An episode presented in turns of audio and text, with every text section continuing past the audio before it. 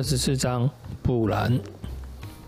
瑞肯在下方的庭院里与狼一同奔跑嬉闹。布兰从窗台上看着看着这一切，不论小孩小男孩跑到哪里，灰风总是抢先一步，跨步拦截他的路。瑞肯看到他，兴奋地尖叫，然后又朝另外一方一个方向奔去。毛毛狗和他寸步不离，若是其他狼靠得太近，就转身咆哮。他的毛色已经变深，如今通体漆黑，眼睛如一团绿火。布兰的夏天落在最后，他的毛色乃是银白和烟灰相间，金黄的眼睛异常敏锐。他的块头比灰风稍小，却更机警。布兰私下认为他是狼群里最聪明的一只。看着瑞肯鼓动那只娃娃腿在泥地里上来回奔跑。不然可以听见弟弟气喘吁吁的笑声，他只觉得眼睛刺痛，他好想下去，好想笑闹跑跳。在不然在不然越想越气，赶紧在眼泪掉下来以前用纸抹抹掉。他的八岁命名日又来了，来了又去，他已接近成年。不能再哭了，都是骗人的。他苦涩地说：“想起了梦中的乌鸦，我不会飞，连跑都没办法。”乌鸦本来就很会说谎。坐在椅子上做针线活的老奶妈附议：“我知道一个乌鸦的故事。”我不要听故事。不然语气暴躁地斥道：“他曾经很喜欢老奶妈和他说的这些故事，但那都是过去的事。”现在情况不一样了，他们要他整天陪着他，让老奶妈照顾他，为他洗澡，以免他孤单寂寞。但他的存在却只让事情更糟。我恨你这些蠢故事。老妇人张开无牙的嘴对他微笑。我的故事？不对，我的小少爷，不是我的。这些故事早在你出生之前就已经存在了。她真是个丑老太婆，布兰恶毒地想，佝偻着缩成一团，满脸皱纹，眼睛差不多瞎掉，连爬楼梯的力气都没有。满是斑点的粉红头皮上只剩下几小撮白发，没人知道她究竟有多老。父亲说，她小时候大家就已经叫她老奶妈了。他无疑是林东城里最老的人，说不定是七国里最老的寿星。他初来城堡是为当布兰史塔克奶妈，因为他的母亲在生他的时候难产而死。此人是布兰的祖父瑞卡德公爵的哥哥，或许是弟弟，或是瑞卡德公爵父亲的兄弟。老奶妈每次说的都不一样。但不不不管哪个版本，故事里那小男孩小男孩总死于三岁时夏天的一场风寒。老奶妈和她的孩子们却在林东城常住下来。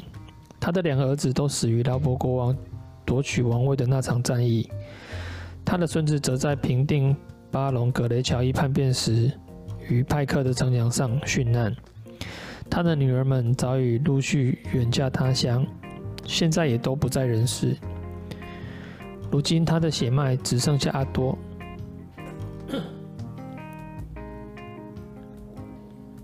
就是那个头脑简单，在马房里工作的巨人。只有老奶妈依旧好端端的活着，继续做他的针线，说他的故事。我才不管是谁的故事。不然告诉他，我就是讨厌他们。他不想听故事，也不要老奶妈。他想要父母、父亲、母亲，想到外面尽情奔跑，让夏天陪在身边。他想爬上残塔，残塔喂乌鸦吃玉米。他想跨上他的小马，和两个哥哥一起驱驰。他想要一切都回到从前的样子。我知道有个故事在讲讨厌听故事的小男孩。老奶妈露出她那蠢笨的笑容，说：“她手中。”他手中的针线活穿梭个不停，咯咯咯，听得不然只想他对他尖叫。他知道一切都回不去了，乌鸦骗他肥，结果他醒来之后，不但双脚残废，世界也都改变。父亲、母亲和两个姐姐弃他而去，甚至连私生子哥哥琼恩也不告而别。父亲原本答应让他骑真正的骏马前往君临，但他们没等他便动身南下。鲁恩师傅拆了一只鸟把他醒来的消息带给爱德公爵，又派一只给母亲，一只给守卫长的长城的琼恩，然而全都音信渺然。孩子，鸟儿常常会迷路，师傅这么告诉他。从这里到君临有好长一段路要飞，有无数老鹰伺机拦截，信不一定能传到他们手中。然而对布兰而言，他们好像都已在他沉睡时死去，或者说死的是布兰，而他们已然将他忘遗忘。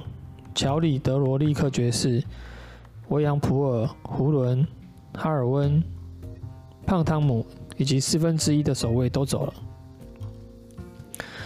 只有罗伯和小瑞肯留下来，但罗伯也变了个人。现在罗伯是一城之主，至至少他正朝这个目标努力。他配上一把真正的剑，从来不笑。白天他把时间都花在操演士兵和训练剑术上。金铁交击声充斥教场，波兰却只能孤单地坐在窗台观看。到了晚上，罗伯把自己和鲁恩师傅锁在房里，交换意见或讨论账目。有时他会和哈里斯·莫兰骑马出巡，一去就好几天。而只要他外出超过一天，瑞肯便会哭着追问布兰·罗伯还会不会回来。其实，就算待在林东城，罗伯城主也都和哈里斯·莫兰与席恩·葛雷乔伊待在一块，没时间陪两个弟弟。我来说说筑城者布兰登的故事吧。老奶妈说：“你最喜欢这个故事故事了。几千年以前，筑城者布兰登新建了林东城。有人说绝情绝境长城也是他建造的。布兰知道这个故事，但他并不特别喜欢。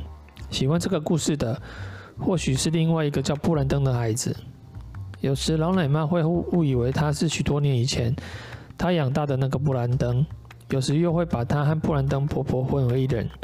而婆婆早在他出生。”以前就被蜂王所害，他活了这么多年，母亲曾对他说，以至于所有叫布兰登·史达克的人，在他脑子里都成了同一个。我最喜欢的才不是这个，他说，我喜欢的是那些吓人的。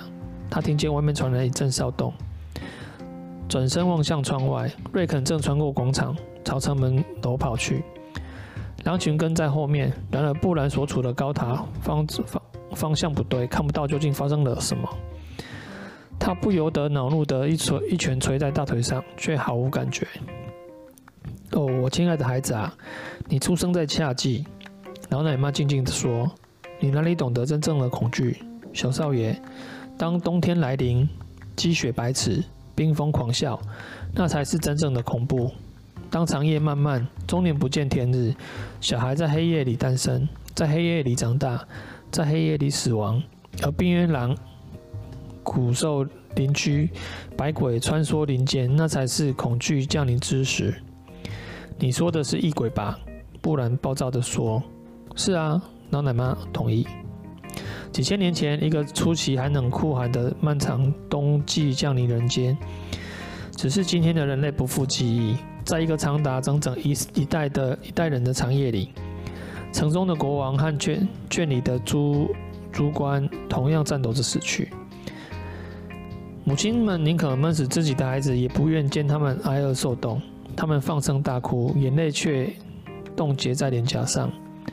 话音和针织同时静止。他抬起头，用那双那双惨白，像是覆盖了一层薄膜的眼睛看着布兰，问道：“孩子，你喜欢听的就是这种故事？”嗯，布兰很不情愿地说：“是啊，不过……”老奶妈点点头。在一片黑暗中，异鬼降临人间。他一边说，手中针线一边作响，咯，咯，咯。他们是冰冷与死亡的怪兽，痛恨钢铁、烈火和阳光，以及所有流淌着热温热血液的生命。他们骑着苍白的死马，率领死人组成的军队，横扫农村、城市和王国，杀死成千上万的英雄和士兵。人类的剑无法阻止他们前进，老幼妇孺也难逃魔掌。他们在结冰的森林里追捕少女，用人类婴儿的肉来喂养手下的死灵仆役。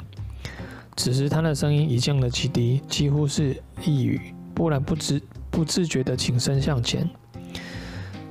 当时安达尔人还未统治七国，更是早在女人从洛恩河畔的古城邦杜夏还逃亡而来之前，只有先民从森林之子手中夺得土地，建立了林立四方的数百邦国。但在浓密的森森林深处，森林之子依旧自居在他们树皮、树上城镇和空空山幽谷间。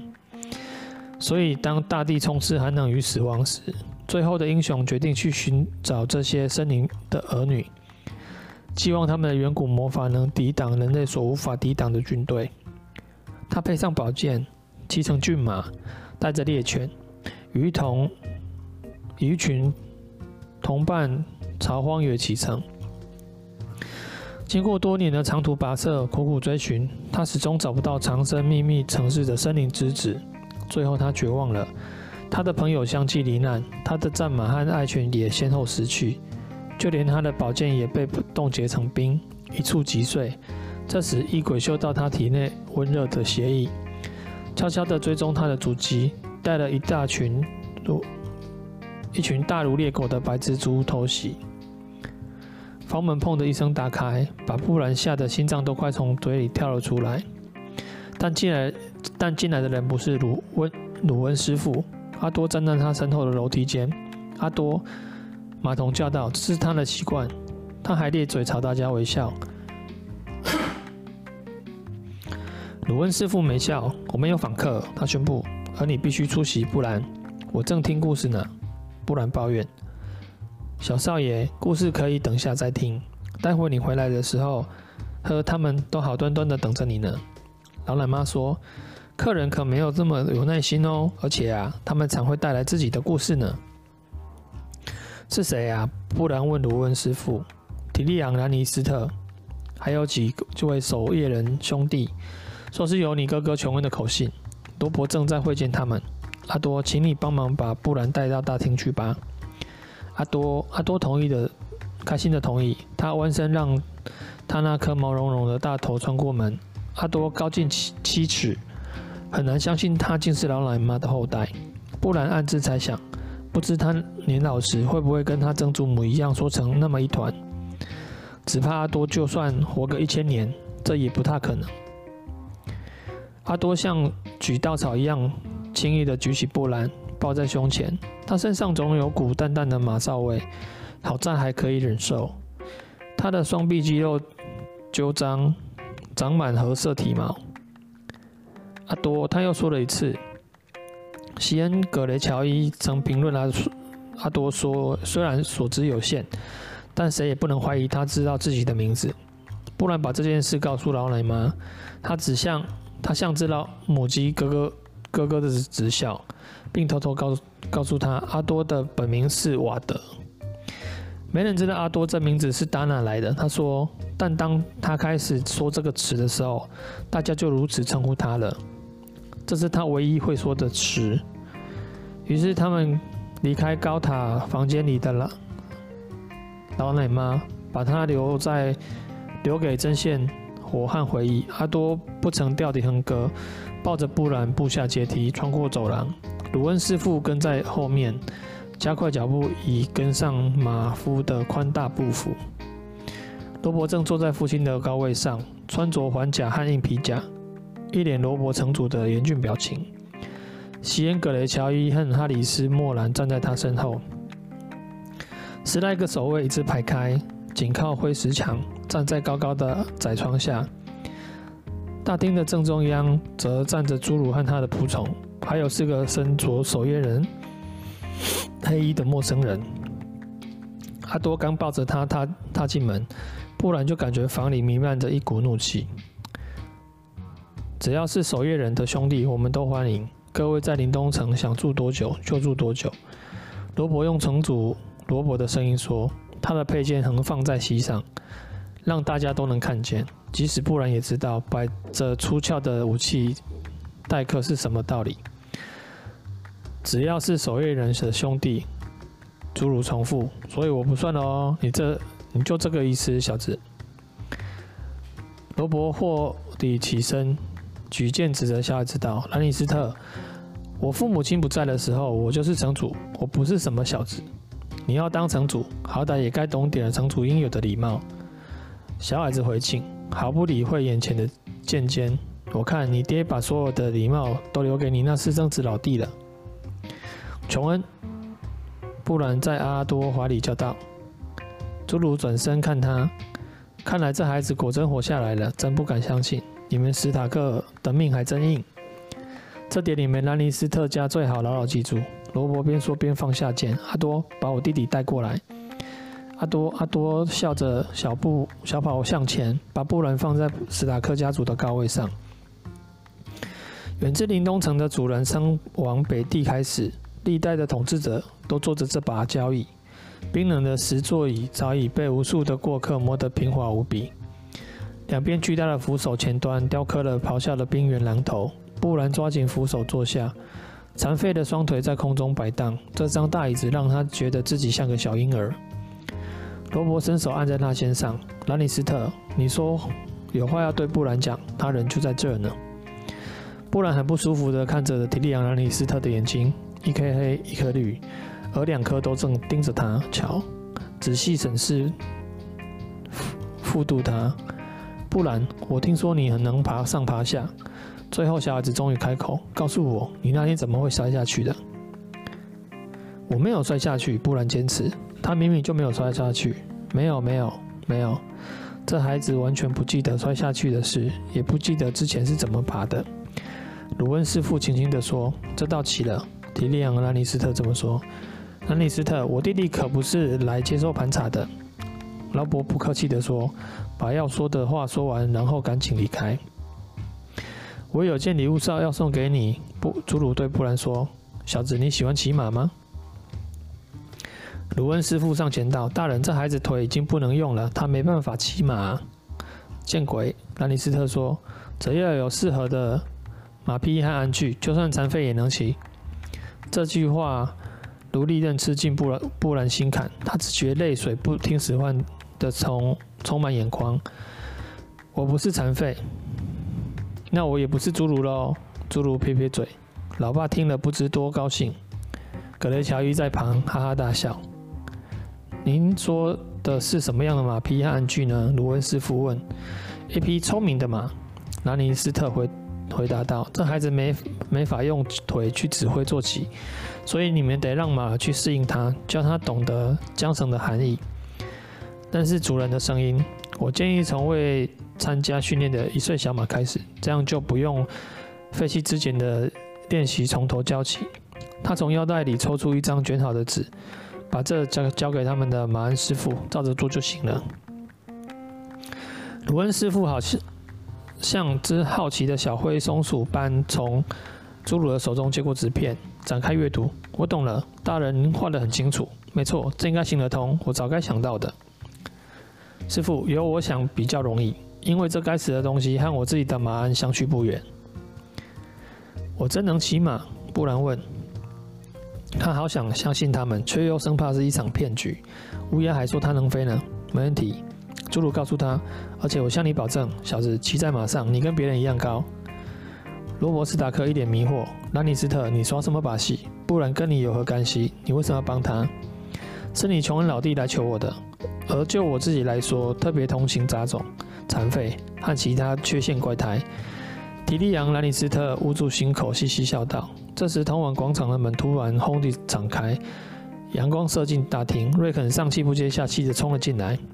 冰原狼群在跟在旁边，他睁大了眼，双眼停在门口，但狼却没停下来。他的眼睛盯上兰尼斯特，嗅了他的气味，夏天首先呲牙咧嘴，灰风也立刻跟进。他们一左一右朝小孩子步步紧逼。兰尼斯特，看来这几只狼不太喜欢你的味道呢。乔恩·格雷乔、喜恩·格雷乔伊评论。或许我该走了，提利昂说。他向后退开一步，突然毛毛狗从他背后的阴影里咆哮跳出。兰尼斯特急忙转身，夏天又从另外一边朝那扑去。他蹒跚地躲开，脚步踉跄。灰风开始撕扯他的手臂，利齿咬破衣服，走下一块布。住手！眼看兰尼斯特家的随从纷纷伸手拔剑，布兰连忙从高位上喊道：“夏天过来，夏天到我这里来。”边缘狼听到声音，瞟了布兰一眼，又转头看看兰尼斯特。他从小矮子身边走开，趴在布兰晃晃来晃去的双双腿下。不，罗伯原本屏气凝神，这时也叹了口气，问道：“灰风！”他的边缘狼安静而迅速地跑到他身边，只剩下毛毛狗眼里燃着绿火，还在对小矮子低吼。瑞肯叫他停手，布兰朝他的小弟喊道：“瑞肯，这才回过神来尖叫：‘回家喽，毛毛，回家喽！’黑狼朝兰尼斯特吼了最后一声，然后朝瑞肯跑去。瑞肯紧紧搂住他的脖子。提利昂·兰尼斯特解下围巾，抹抹额头，用平板的声音说：“这可真有意思。”大人，你没事吧？他的一名手下握着剑问，边说边紧张的看看那群冰原狼。袖子破了，裤子里面湿得一塌糊涂，但除了自尊心受损，总算没有缺胳膊断腿。连罗伯都很惊讶，这些狼我不懂他们为什么，想必他们错把我当晚餐了。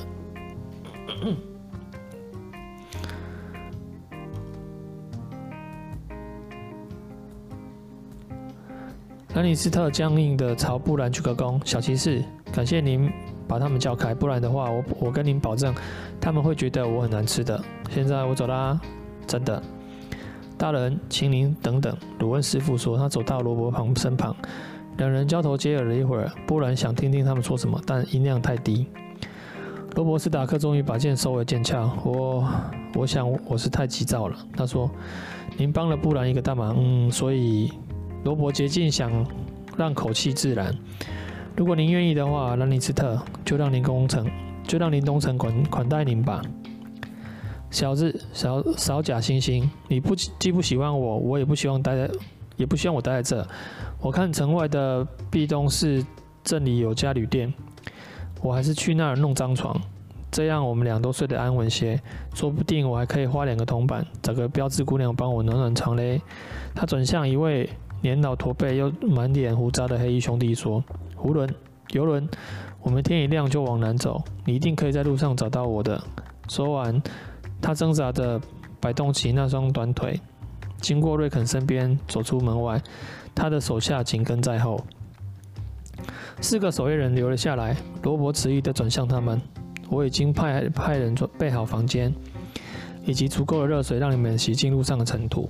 我衷心希望今晚能荣幸地与各位共进晚餐。”他这番话说得很乖，连布兰都听得出这是他特意背来，而非发自发自肺腑。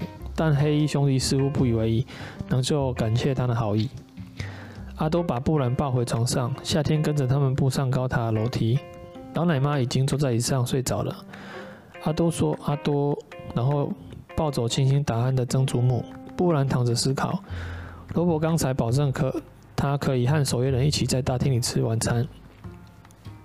夏天，他唤道。小狼跳到床上，布兰用力地搂着他，直到小狼热乎乎的鼻息直冲脸颊。我可以骑马了。他对他的动物朋友说：“您等着瞧，我们很快就可以一起去森林打猎。”没过多久，他便睡着了。在梦中，他再度攀爬，沿着一座年代久远、没有窗户的塔向上攀爬，手指勾住焦黑的石块，双脚胡乱地寻找支撑。他越爬越高，穿越云层，进入夜空，但能不见塔顶。当他停下来向下看去，只觉头晕目眩，手指滑落。他尖叫着死命胡抓，地面离他足足千里之遥，而且他又不会飞，他根本就不会飞。哈斯等到心脏不再砰砰乱跳，呼吸也顺畅之后，才继续往上爬。除了向上，别无他途。上方极极目处，映着偌大的惨白圆月，他隐约可以看到石像鬼的形影。他两肩酸，两两臂酸麻，却不敢休，却不敢休息，反而逼自己加快速度。石像鬼看着他向上攀爬，眼睛如火盆里烧红的煤炭般炯炯发光。他们原本常有狮子的形貌，如今却极其扭曲，怪诞之能事。布兰听见他们丝丝窃窃窃私语，石头发出的轻微细声分外骇人。他不该听的，他告诉他自己，他不可，他不能听的。只要不听，就能确保自身安全。然而，众多石像鬼挣脱石座，往下朝布兰攀爬的地方进逼时，他知道自己终究还是难逃一劫。我不听。眼看他们越来越靠近，他哭起来：“我不听，不听。”他喘着气惊醒。独处黑暗，只见一个硕大的黑影笼罩他。我不听，他一边害怕的颤抖，一边低声说：“这时，黑影道：‘阿多。’接着点亮床边的蜡烛。布兰总算安心的松了口气。阿多用一块温热的湿布替他抹去一身冷汗，再灵巧温柔的为他换好衣服。等时间一到，便把他抱去大厅。厅里大火炉旁已经是架起长桌。领主的守卫空着，罗伯坐在那个位置右边，布兰则在他对面。当晚他们吃了烤乳猪、割肉派，还有浸在奶油里的金乌。厨子说，饭后点点是蜂窝。夏天从布兰手里叼下挑走剩菜，灰毛灰蜂和毛毛狗则在角落里争夺一块骨头。林东城的狗儿们现在已经不不敢靠近饭厅。